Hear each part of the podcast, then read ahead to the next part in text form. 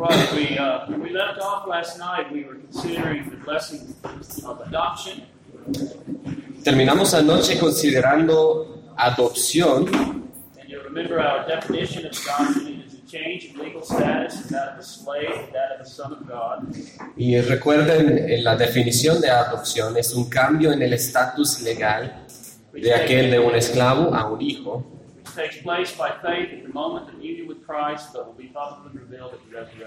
que ocurre por fe o su- sucede en la fe en el momento de la unión con Cristo pero será públicamente revelado en la resurrección. So we've been breaking that down, and we saw first of all yesterday evening that adoption is a change in legal status.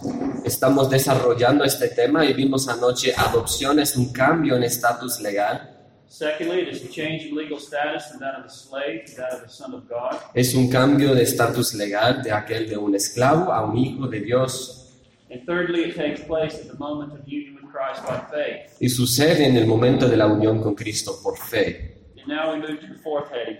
Y ahora vamos a número 4 en este bosquejo, nueva materia. But will be publicly revealed at the resurrection. Será públicamente revelado en la resurrección. Now, this is an important uh, aspect of this adoption that's not to be forgotten if we would have a full definition. Esto es un aspecto muy importante que no podemos perder si queremos una definición completa de la adopción. Let's turn to Romans 8 Vamos a Romanos 8 and consider, first of all, verses 14 and 15.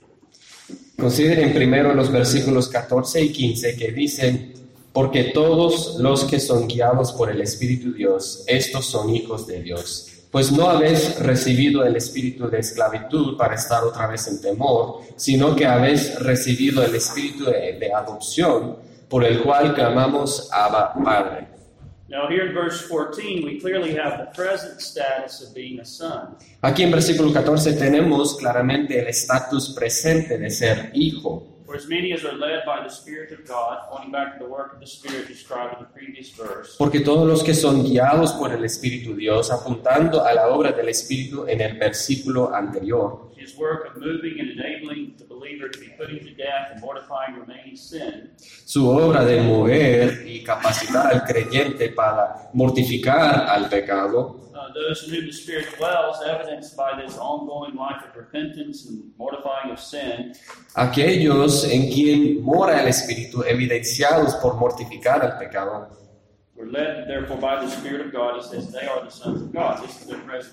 los que son guiados por el Espíritu se dice que son los hijos de Dios, es el estatus presente.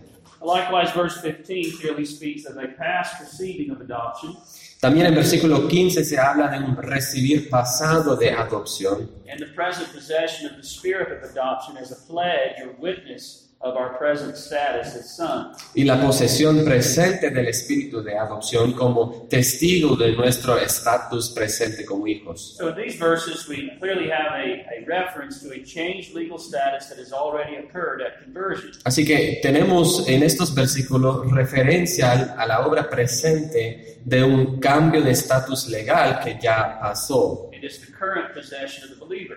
y es la posición presente del creyente. And we have reference to the present work of the Spirit evidencing and witnessing to that changed legal status. Y tenemos referencia a la obra presente del espíritu que da evidencia y testigo de ese estatus cambiado. Now, notice what um, the apostle says on down leading up to verse 23. He anticipates the question Noten lo que Pablo dice para llegar al versículo 23. Él anticipa la pregunta, Paul, if this is true of us, si esto es verdad de nosotros, dice Pablo, if we are the sons of God, si somos los hijos de Dios, what about the sufferings that we are experiencing? ¿qué tal de los sufrimientos que estamos experimentando? What about our present weaknesses and suffering condition? ¿Qué tal de nuestras debilidades presentes y la condición de sufrimiento?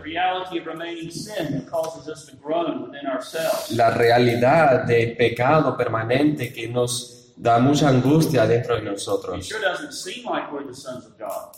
No parece que somos los hijos de Dios. No nos parecemos al mundo que, que como somos los hijos de Dios. Bueno, a veces no lo sentimos en nosotros mismos. Ven que ahora somos los hijos de Dios, hijos de Dios por adopción, pero no aparece ser así. Our status as sons is obscured by the sufferings and trials of this life. Nuestro estatus está tal vez escondido por los sufrimientos y pruebas de esta vida y las debilidades y el pecado permanente de nuestro pecado. Eh, a veces van a encontrar a los mejores de los hijos de Dios en una condición horrible. A veces se siente como Dios les ha abandonado. Sometimes others wonder, and they wonder, how could it be that they're the sons of God? A veces piensan y, y contemplan cómo puede ser que somos los hijos de Dios. Seems contradictory. Parece contradictorio. Someone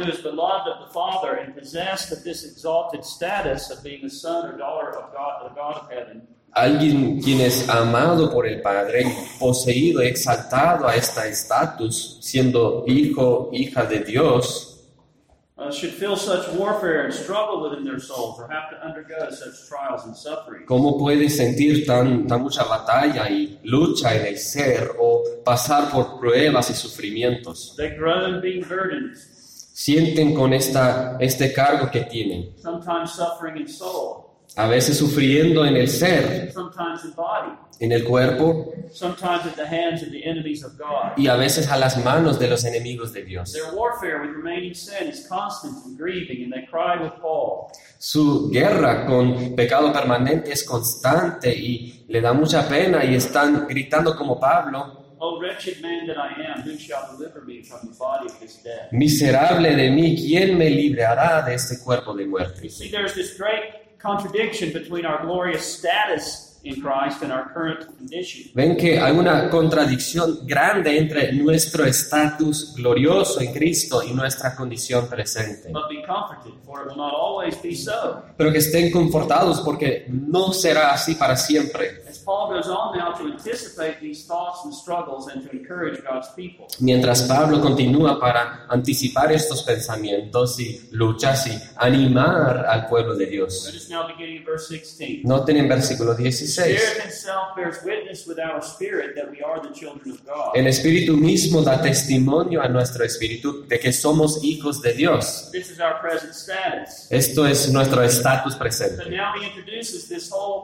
This whole problem of suffering and conflict. Pero ahora presente la idea de sufrimiento y conflicto Verse 17, 18. en versículos 17 y 18. Y si hijos también herederos, herederos de Dios y coherederos con Cristo, si es que padecemos juntamente con Él, para que juntamente con Él seamos glorificados. Pues tengo por cierto que las aflicciones del tiempo presente no son comparables con la gloria venidera que en nosotros ha de manifestarse. This is verse 19. Y en versículo 19, porque el anhelo ardiente de la creación es el agua- aguardar la manifestación de los hijos de Dios. We may not appear to be the sons of God to those who see us now, Tal vez no aparecemos para ser los hijos de Dios a aquellos que nos ven ahora, but there is a time of unveiling that is yet to come. pero habrá un tiempo para venir de manifestación. universe. Un tiempo cuando los hijos de Dios serán manifestados ante todo el universo moral. We'll read verses 20 to 23. versículos 20 hasta 23, porque la creación fue sujetada a vanidad, no por su propia voluntad, sino por causa del que la sujetó en esperanza, porque también la creación misma será libertada de la esclavitud de corrupción a la libertad gloriosa de los hijos de Dios, porque sabemos que toda la creación gime a una y a una está con los dolores de parto hasta ahora. Y no solo ella, sino que también nosotros mismos que tenemos las primicias del Espíritu, nosotros también gemimos dentro de nosotros mismos, esperando la adopción, la redención de nuestro cuerpo. Noten eh, esta, este lenguaje, esperando la adopción de nuestros cuerpos. Wait a minute, I thought we were already adopted. Espérese, yo pensé que ya fuimos adoptados. Notice Paul now uses the word adoption to refer to an adoption that takes place in the future. Noten que Pablo utiliza la palabra adopción para referir a una adopción futura en la resurrección And it's tied to the redemption of our bodies. y se conecta a la redención de nuestros cuerpos. So now is Paul contradicting himself? Ahora Pablo contradice a sí mismo. Up in verses 14 to 16, he speaks of our adoption as having already occurred. En versículos 14 hasta 16, él habla de la adopción como algo que ya sucedió and as the present possession of the believer. y como en la posesión presente del creyente. But here he speaks of our adoption as something that takes place in the future. Pero ahora está hablando de la adopción como algo que pasará en el futuro. Is he contradicting himself? ¿Se, can- se contradice Or are there two o adoptions? hay dos adopciones? Well, the answer to both of those questions is no. Bueno, la respuesta a ambas preguntas es no. In his second reference to adoption, En la segunda referencia a la adopción, Paul is simply referring to the ultimate revelation and unveiling of our sonship. Pablo se refiere a la revelación última y eh, cuando quita el velo de nuestro derecho de ser hijo and our reception of the full inheritance which is y la recepción a la herencia completa que es nuestra como hijos de Dios. Now we are the sons of God. Ahora somos los hijos de Dios, Then it will be fully manifested that we are to the whole universe. pero allí entonces será manifestado completamente a todo el universo moral. recibiremos la, la herencia completa que es nuestra como herederos de Dios y coherederos con Cristo. It's the same thing we see in our Lord. Es la misma cosa que vemos en nuestro Señor. While he was here on earth in his state of suffering and humiliation, he was the Son of God. Mientras que estaba en la tierra en un estado de sufrimiento y humillación, era el Hijo de Dios, But he did not appear to be so. aunque no apareció ser así. But at his resurrection, the reality of his sonship was unveiled. Pero en su en la resurrección, la realidad de, de ser hijo de Dios eh, fue manifestado. He was declared to be the Son of God with power by the resurrection from the dead. Fue declarado ser el Hijo de Dios con poder de la resurrección de, de los muertos. That's what Paul is talking about as the context makes it clear. Eso es el contexto que Pablo está usando aquí. Dr. Waldron, commenting on this, writes Alguien lea la porción de Dr. Waldron. Esta doble perspectiva se explica mejor basada en las costumbres y leyes de adopción romana. Aparentemente las adopciones romanas se componían tanto de una ceremonia privada ante testigos en la cual el hijo adoptado era transferido legalmente de la autoridad de su padre natural a la del padre adoptivo y de una ceremonia pública en la que el hijo adoptivo era solemnemente declarado como hijo del padre.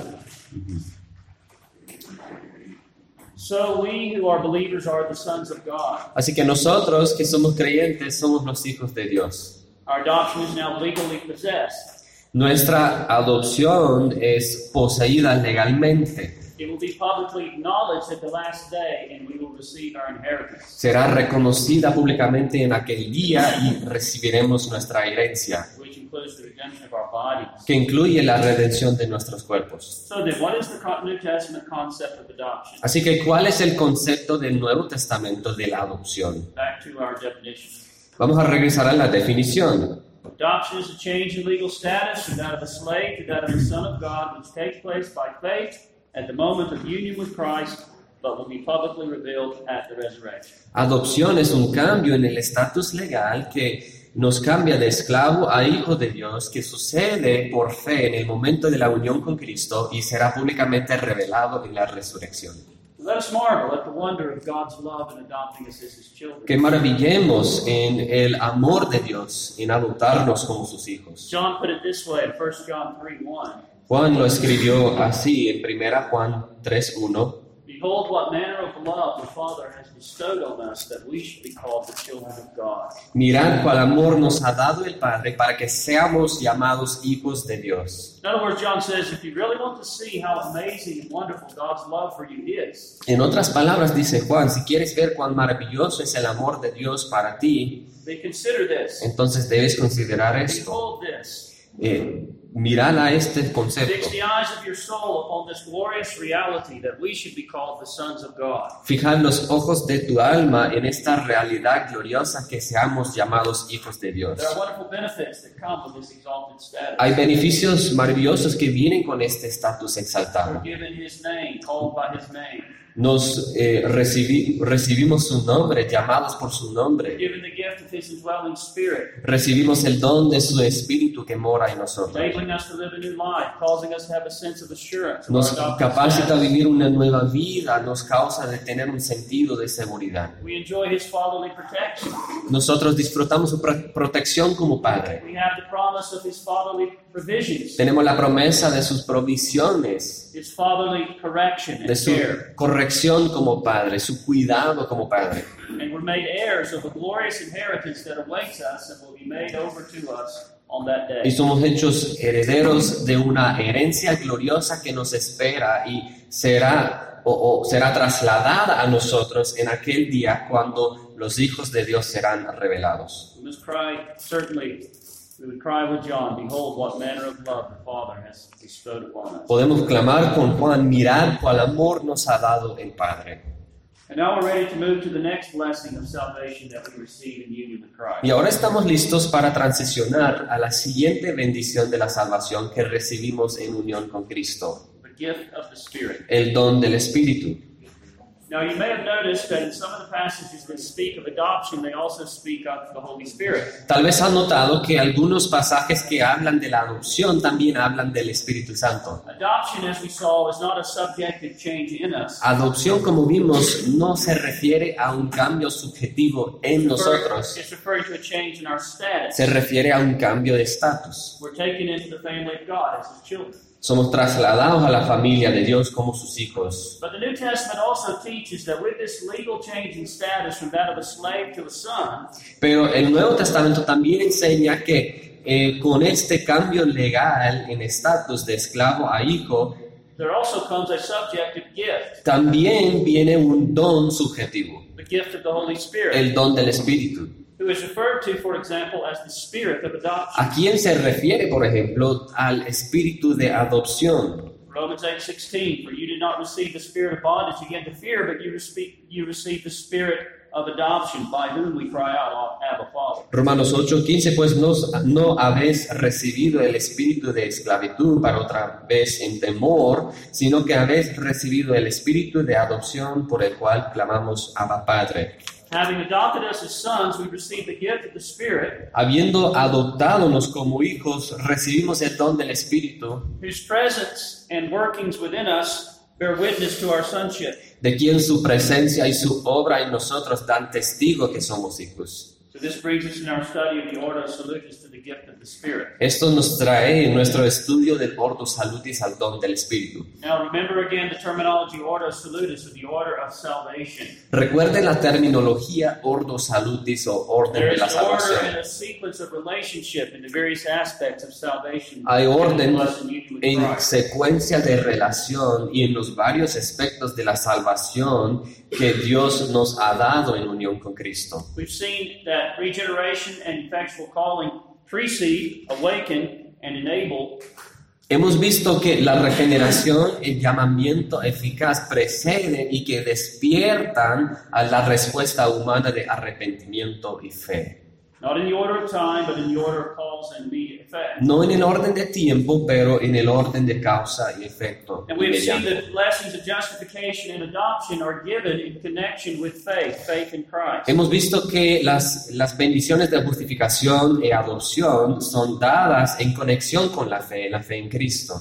We are regenerated by the Spirit and effectually called, Somos regenerados por el Espíritu y llamados eficazmente, issuing in repentance and faith in Christ, que manda un arrepentimiento y fe en Cristo which results in both justification and que adoption. resulta en justificación y adopción. But where does the gift of the Spirit come in? Pero ¿cuándo entra el don del Espíritu? Which includes, among other things, his acting as the Spirit of adoption. Que incluye, entre otras cosas, su actuar como el Espíritu de adopción. Well, as I hope to show you, the gift of the Spirit comes after we are actually, in fact, adopted. Bueno, quiero enseñarles que el don del Espíritu, de hecho, viene después de nuestra adopción y no antes. Now, here's where we have to be careful to make a distinction that's not always made. Aquí tenemos que hacer una distinción eh, que no siempre se hace. A distinction that, if not made, can lead to a lot of confusion Si no hacemos esta distinción, se puede llevarnos a confusión and misinterpretation of a number of New Testament passages. y mal interpretación de varios pasajes del Nuevo Testamento. It can also limit us in our preaching of the gospel. También puede limitarnos en nuestra predicación del Evangelio. Let me explain. Déjeme explicar. The work of the Spirit La obra del Espíritu in en regeneration regeneración clearly precedes or produces our exercise of faith and our being adopted. claramente precede o pro- produce el ejército o, o el ejercicio de fe en nuestro ser adoptado. But the gift of the Spirit indwelling us is the seal of our redemption. Pero el don del Espíritu que mora en nosotros es el sello de nuestra redención earnest of our future inheritance. y la garantía de nuestra herencia futura. Y como el Espíritu de adopción, this follows faith. esto sigue después de la fe. Be more specific, Para ser más I específico, want to demonstrate from Scripture these two very important points. quiero enseñarles de la Escritura estas dos verdades muy importantes. First, I want us to see that the gift of the Spirit does indeed follow faith in Christ. Quiero, eh, eh, primero quiero enseñarles que el, el don del Espíritu de hecho sigue la fe en Cristo. And then, secondly, I want to dis- demonstrate that every believer receives the gift of the Spirit at conversion. Y número dos, quiero demostrarles que cada creyente recibe el don del Espíritu en la conversión. So consider with me, first of all, the gift of the Holy Spirit follows faith in Christ. Entonces consideremos primeramente el don del Espíritu sigue la fe en Cristo. It follows faith in Christ and therefore should be treated in our study of the Salutis Sigue la fe en Cristo y así que debemos tratarlo en nuestro estudio de el Ordo Salutis, separately from the work of the Spirit in regeneration. Separado de la obra del Espíritu en la Now regeneración. remember, we're talking about the order of cause and effect, a relationship. We're not talking about order of time. Recuerden que estamos hablando de el orden de causa y efecto, no estamos hablando del orden del tiempo. Now let's begin with Galatians 4, 4 to 6. Ahora vamos a comenzar con Gálatas 4, 4 a 6.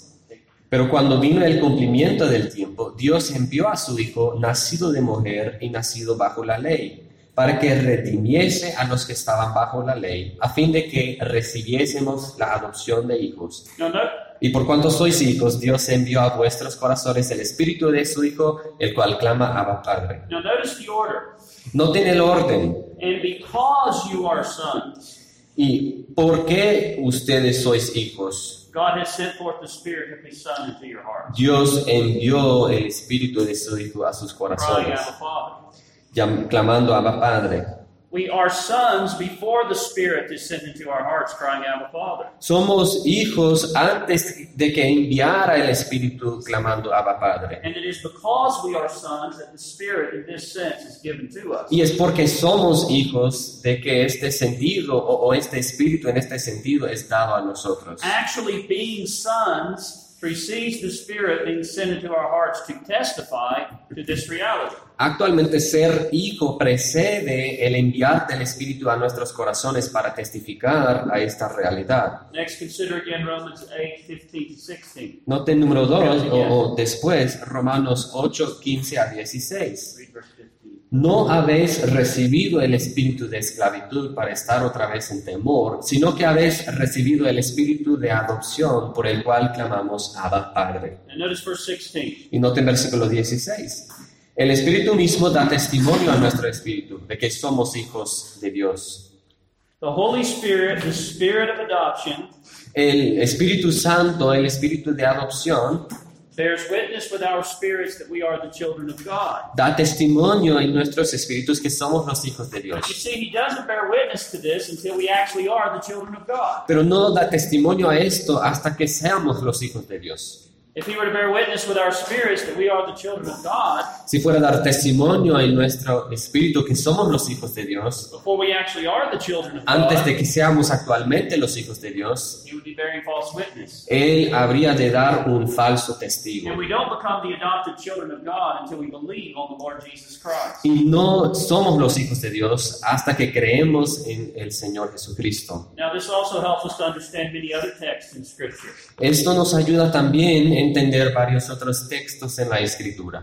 While we see in Scripture that regeneration or the new birth Cuando vemos en la, en, eh, la escritura que la obra de regeneración o el nuevo nacimiento preceden la respuesta salvadora al Evangelio y en hecho nos eh, capacita y nos causa responder al Evangelio. Yet there are many other texts that speak of the Holy Spirit in some sense being given to us after faith and repentance. Pero hay otros textos que nos hablan del Espíritu en algún sentido que nos es dado después de la fe y arrepentimiento y no antes. Proverbs 123. Proverbios 1, Turn in 23. my reproof, and behold, I will pour out my spirit on you.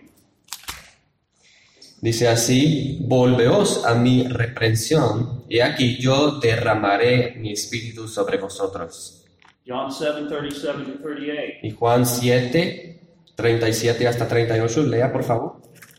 En el último y gran día de la fiesta, Jesús se puso en pie y alzó la voz diciendo, Si alguno tiene sed, venga a mí y beba. El que cree en mí, como dice la Escritura, de su interior correrán ríos de agua viva. They believe on him, and then they receive the gift of the Holy Spirit.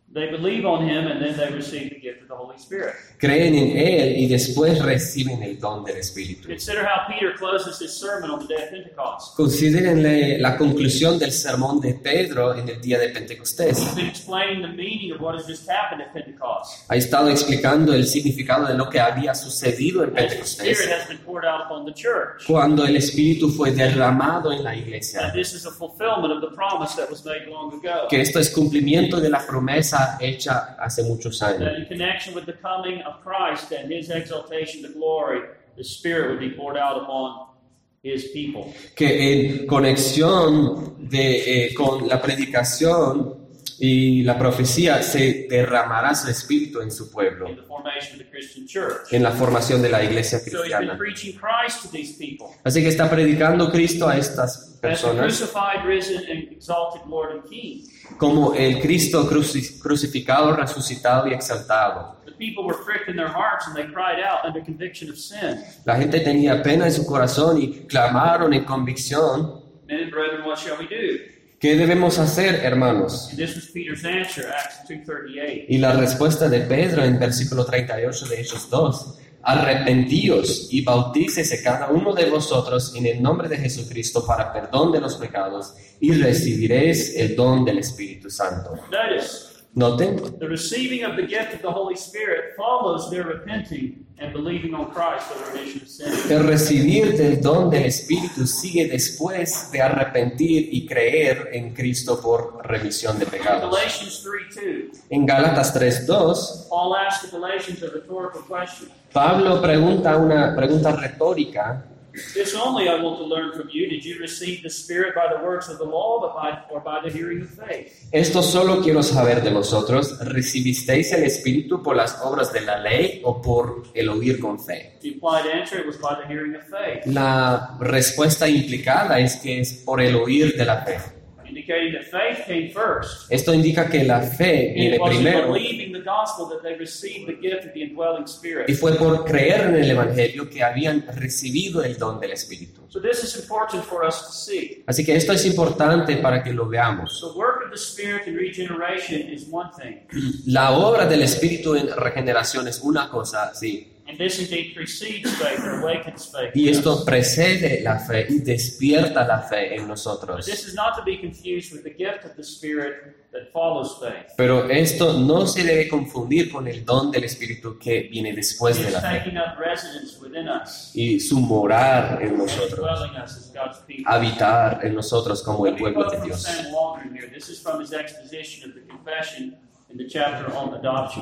¿Puede alguien leer esta porción de la exposición de Sam Waldron del 1689? El don del Espíritu no debe confundirse con la obra del Espíritu en la regeneración, ya que se da lógica y casualmente después del ejercicio de la fe. Además, es lógico pensar en este don del Espíritu como uno y el mismo con el Espíritu de adopción. Nos dice explícitamente en Gálatas 4:6 que es porque somos hijos que Dios envía este Espíritu a nuestros corazones. Además, la obra del Espíritu de adopción es da- dar testimonio con nuestro espíritu de que somos hijos de Dios. Sin embargo, este trabajo asume, ya que es un punto de partida lógico, que ya somos los hijos adoptivos de Dios. Okay? Now he goes on to mention some of the practical implications of understanding the gift of the Spirit in this way. Y él sigue para mencionar algunas implicaciones prácticas del don del Espíritu en esta manera. He says, uh, someone want to read that quote very Lea por favor, loudly? en voz alta. Hay una implicación importante en esta visión del ordo salutis.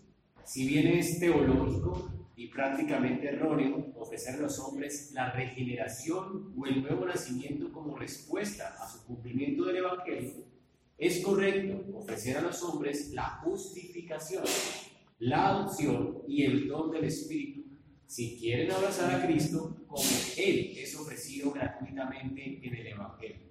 Por lo tanto, podemos decirle a los hombres que no deben pensar que están llamados a vivir la vida cristiana con sus recursos actuales, sino que deben venir a Cristo como pobres pecadores, indefensos, y recibir de Él todo lo que necesitan para la vida y la piedad. Deben recibir de Cristo a través de la mano vacía de la fe, junto con las enormes bendiciones de la justificación, la adopción y el don del Espíritu. Como hijos de Dios justificados, adoptados y empoderados, deben vivir la vida cristiana. Qué tremendas bendiciones tenemos para ofrecer a los hombres en el Evangelio de Cristo. Amen. So you see, this truth has some important practical implications. Así que pueden ver que esta verdad tiene muchas implicaciones prácticas It importantes. teaches us that when we are preaching the gospel, Nos enseña que cuando predicamos el Evangelio, in the free offer of Christ in the gospel, en la oferta gratuita de Cristo en el Evangelio, the gift of the Spirit is part of the free offer of the gospel. el don del Espíritu es parte de, de la oferta gratuita del Evangelio. Now, when we preach the gospel, when we witness to people, Ahora, cuando predicamos el Evangelio o compartimos el Evangelio, it's not correct to offer regeneration to men as a result of complying with the gospel. No es correcto ofrecer regeneración como resultado de cumplir con el Evangelio. No, hay de- no, no podemos decir que si arrepientes y crees, el Espíritu te regenerará. Offer sinners the new birth as the result of embracing the gospel. No ofrecimos a los pecadores el nuevo nacimiento como resultado por abrazar al Evangelio. The new birth is a sovereign work of God by which sinners are enabled to respond to the gospel. El nuevo nacimiento es una obra soberana de Dios por la cual el pecador pueda responder al Evangelio. secret sovereign work of the Spirit who, like the wind, blows where he will. Es una obra secreta, soberana del Espíritu que como el viento eh, eh, pasa donde quiera. And it produces a change in the heart that comes to expression when the sinner willingly and free, freely turns from his sin to Christ. Y, y produce un cambio en el corazón que llega a expresión cuando el, cuando el pecador voluntariamente vuelve de su pecado a Cristo en autoabandonación. No sinner will ever savingly respond to the gospel unless the Spirit does in him this prior secret work of regeneration. Ninguna, ningún pecador eh, responderá para salvación al Evangelio si el Espíritu no le da esta obra secreta de regeneración But while it antes. would not be proper or biblical to offer men the new birth, Pero cuando no es apropiado o bíblico ofrecer a los hombres el nuevo nacimiento regeneration by the Spirit, o regeneración por el it Espíritu, is proper and biblical to offer them the gift of the Holy Spirit sí es apropiado ofrecerlos el don del Espíritu Santo y los beneficios que, eh, que acompañan ese don. como uno de los beneficios que recibirán si ponen su fe en Cristo. Are Si vienes a Cristo tal como eres and entrust your soul into His y entregas tu ser a, tus, a sus manos, you'll be forgiven, serás perdonado, justificado, adoptado, and not only that, pero no solamente the eso, Holy Spirit will take up residence within your soul. el Espíritu Santo morará y tendrá residencia en tu alma to enable and empower you to live a new life. para darte la capacidad y el poder para vivir una nueva vida en devoción a Cristo Jesús. You see, often one of the lies of the devil by which he tries to keep sinners from coming to Christ Ven que una mentira frecuente del, del diablo que utiliza para eh, para impedir a los pecadores venir a Cristo is that they fear that if they take up the cross to follow him, they'll not be able to hold out. es que temen, si, si, si toman su cruz para seguir a Él, no aguantará, They'll not be able to live the Christian life. No podrán vivir la vida cristiana. And it's true, we can't live the Christian life by our own resources. Y es verdad que no podemos vivir la vida cristiana por nuestros propios recursos. good that we see that and feel that. Y es bueno que sentimos eso y, y vemos eso. But we can tell men that you'll not be left to your own resources. Pero podemos decir a los hombres que no tienes que depender en tus propios If you recursos. come to Christ and give yourself up to save him, uh, Si vienes a Cristo y rindes tú mismo a Él para salvarte, you'll be pardoned, justified, and adopted. serás perdonado, justificado, adoptado. And being united to him, Y por ser unido a Él, el. Espíritu morará en ti y te da el poder para vivir la vida que te llama a vivir. In the language of Romans 8. En el lenguaje de Romanos You'll 8, be enabled to walk not after the flesh, but after the Spirit. Romans 8, 1 to 4. para caminar no según la carne, sino según el Espíritu. Romanos 8, 1 a 4. You'll be enabled to be mortifying remaining sin. Romans 8, 13 to 14. Para mortificar o hacer morir las obras de la carne. Romanos 8, 13 y 14. To have at least some measure of a felt sense of God's fatherly disposition toward you and your adopted status as his child. Para tener por lo menos algún sentido de la disposición de Dios como Padre hacia ti y tu estatus adoptado como hijo. Romans 8, 15 to Romanos 16. 8, The 15 Spirit y will help you to 16. pray. Romans 8, 26. El Espíritu te ayudará a orar. Romanos 8, 26. You'll receive the gift of the Spirit producing in you and enabling you to cultivate the fruits of the Spirit. Recibiréis en ti el, el Espíritu que produce o te capacita para cultivar los frutos del Espíritu. Galatians 5, 22 to 23. Gálatas 5, 22 y 23. And the gift of the Spirit gifting you for service in Christ's body, the church. Y el don del Espíritu Santo que te da eh, la capacidad para servir en el cuerpo de Cristo o la iglesia. 1 Corinthians 12. Primera Corintios 12. Repent and believe upon the Lord Jesus Christ for the remission of sins, and you will receive the gift of the Holy Spirit. Arrepentir y creer en Cristo Jesús por la remisión de pecados y recibirás el don del Espíritu Santo. So I've demonstrated thus far that the gift of the Spirit follows faith. Así que he demostrado hasta este punto que el don del Espíritu sigue la fe en Cristo. We now come to the second part of the answer to this question of when do believers receive the gift of the Spirit. Ahora llegamos a la segunda parte de esta respuesta de que cuando reciben los creyentes el don del Espíritu.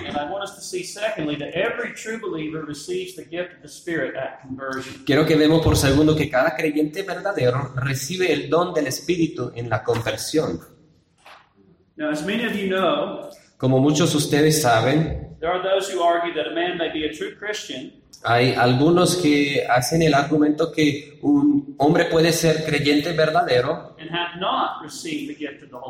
pero no haber recibido el don del Espíritu They Santo. argue that there can be there can be quite a time gap between conversion and receiving the gift of the Spirit. Dicen que hay un espacio en el tiempo entre la conversión y recibir el don del Espíritu.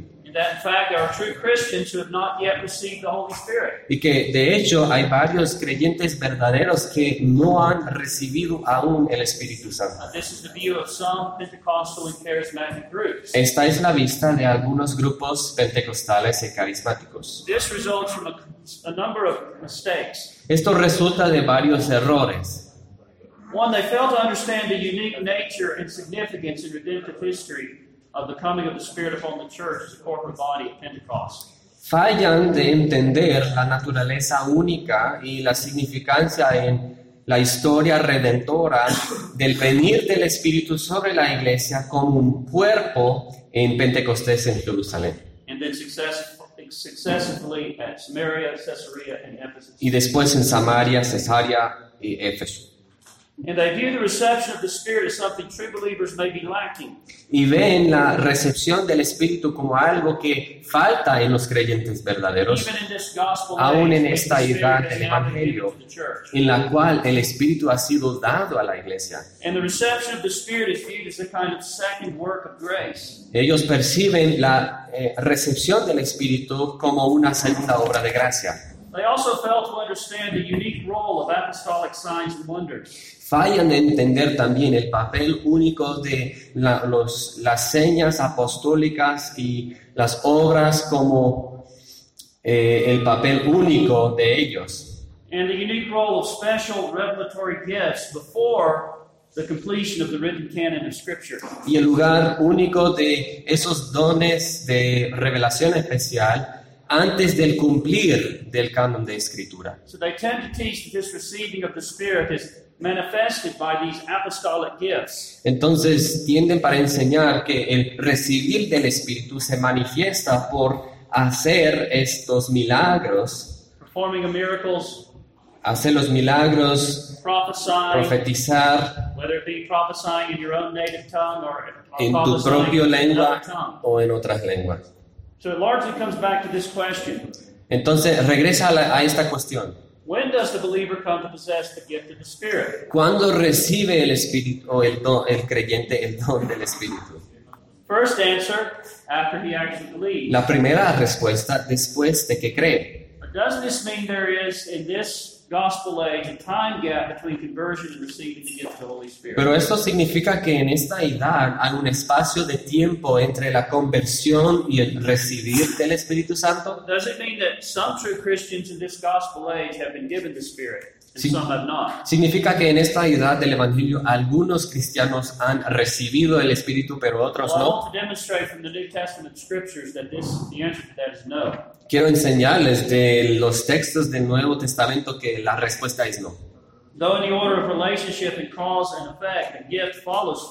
Aunque en el orden de relación y causa y efecto el don sigue la fe, it is inseparable from faith in Christ. es inseparable de la fe en Cristo. Now, before I seek to demonstrate this, Ahora, antes de demostrar esto, let me make it clear what I am not saying. déjeme hacerlo muy claro lo que no estoy diciendo. First of all, Primero, I am not saying that every Christian has all of the Holy Spirit he could ever have or should ever desire. no estoy diciendo que cada creyente tiene todo del Espíritu que pueda tener o que deseara. I strongly disagree with that idea. No estoy de acuerdo con esa idea, por nada. Believers who already have the Spirit Los creyentes que ya tienen el Espíritu are commanded in Ephesians 5:18 to be filled with the Spirit. son mandados, eh, según Efesios 5, para estar llenos del Espíritu.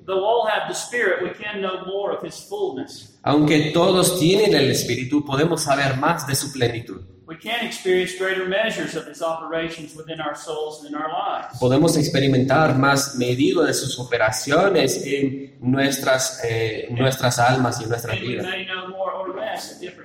Y podemos saber más o menos en diferentes tiempos. we are taught by the Lord Jesus to pray that the Father would give to us the Holy Spirit. Y el Señor nos enseña por, el, por su oración que debemos orar por el Espíritu que el Padre nos dará.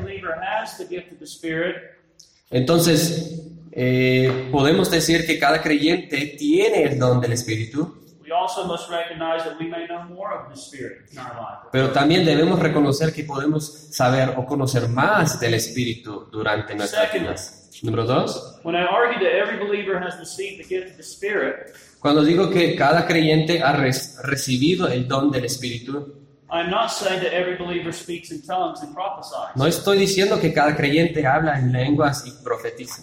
On the day of Pentecost, En el día de Pentecostés, when the Spirit came upon the new covenant people of God, cuando el Espíritu vino sobre el pueblo del nuevo pacto de Dios, they were enabled to speak in different languages, eh, tenían capacidad de hablar en diferentes idiomas proclaim the wonderful works of God in the different languages of the people who were gathered in Jerusalem. para proclamar las obras maravillosas de Dios en diferentes lenguajes para las personas que estaban ahí en Jerusalén para la festival. We see this gift of tongues and prophecy elsewhere in the book of Acts. Y vemos a este don de lenguas y profecía en otros lugares en el libro de los Hechos. But when I say that every believer has received the gift of the Spirit, Pero cuando digo que cada creyente ha recibido el don del I'm Espíritu, not saying that every believer has the gift of tongues and prophecy. no estoy diciendo que cada creyente tiene el don de lenguas y profecía. Even in the time when those gifts were functioning in the church before special revelation was completed and inscripturated for us in the scriptures. Aunque en el tiempo cuando esos dones estaban funcionando en la iglesia, antes de cumplir de todas las escrituras, Even then, every, every believer didn't have them. Aún entonces, no todos creyentes tenían estos dones, But every believer did receive and does receive the gift of the Spirit. pero cada creyente sí recibe y sigue recibiendo el don del Espíritu.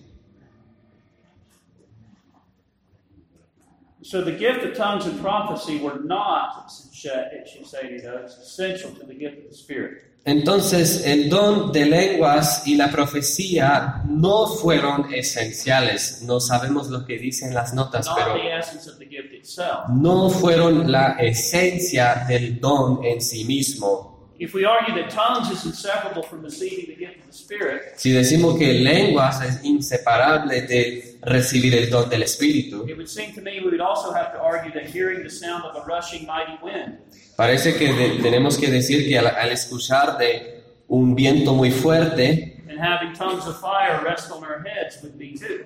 y tener lenguas de fuego que caigan en nuestras cabezas serán verdad también. Porque es- esos señales ocurrían también en el día de Pentecostés.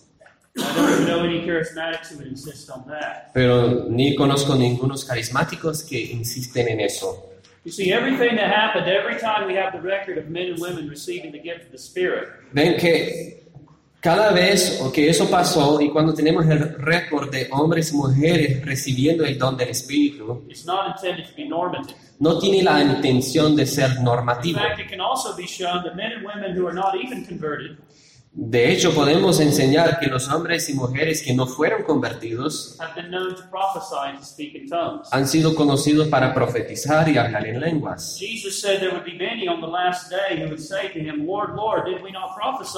Jesús dijo que en aquel día habrán muchos que, que dirán, Señor, Señor, ¿no profetiz- profetizamos en tu nombre? And he will say to them, Depart from me, for I never knew you. Y él dirá, apárteos de mí, nunca te conocí. Before we break off here for a break, let me just mention thirdly one other thing. Y antes de tomar un descanso, eh, déjenme enseñarles una cosa más, número tres. We must remember that both tongues and prophecy were revelatory gifts. Debemos recordar que ambos, lengua y profecía eran dones revelatorios. By that, it means that they were gifts that involved the declaration of divine special revelation. O sea que fueron dones que involucraban la declaración de revelación divina y And especial. I would argue that that points to the fact that they served a temporary function in redemptive history. Y eso apunta al hecho de que ellos servían una función temporánea en la historia redentora. a function that ceased at the end of the apostolic period when special revelation was completed.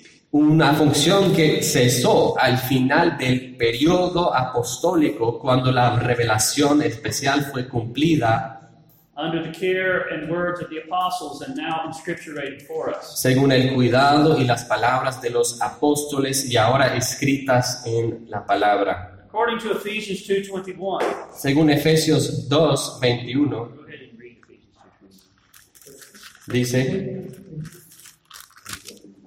dice así, en quien todo el edificio bien coordinado va creciendo para ser un templo santo en el Señor.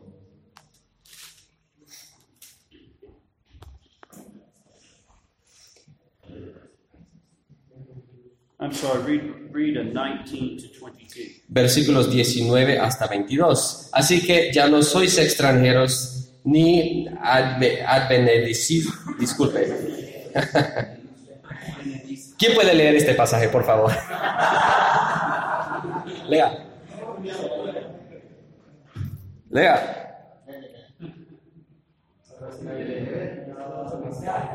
Así que ya no somos extranjeros ni advenedizos, sino conciudadanos de los santos y miembros de la familia de Dios, edificados sobre el fundamento de los apóstoles y profetas, siendo la principal piedra de ángulo Jesucristo mismo, en quien todo el edificio bien coordinado va creciendo para ser un templo santo en el Señor, en quien vosotros también sois juntamente edificados para morada de Dios en el Espíritu. Okay? Notice in verse 20, the church has been built upon a revelatory foundation. Así que pueden ver en versículo 20 que la iglesia ha sido edificada sobre un fundamento revelatorio. That revelation given to the apostles and prophets esa revelación dada a los profetas y apóstoles. Jesus Christ being the chief cornerstone.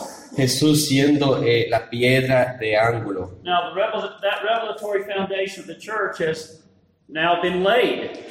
Esa fundación revelatoria de la iglesia ya está puesta through the ministry of the New Testament apostles and prophets. por el ministerio de los apóstoles y profetas del We Nuevo have in our Testamento. hands now Tenemos en nuestras manos, our Bibles. en nuestras Biblias. That foundation is not still being laid, No estamos poniendo esa fundación, has been laid. ya está puesta. And it was laid during the time and under the eye of those apostles that Christ had appointed and authorized. Y fue, fue puesta durante el tiempo y bajo la supervisión de esos apóstoles en el tiempo que Cristo apuntó y autorizó.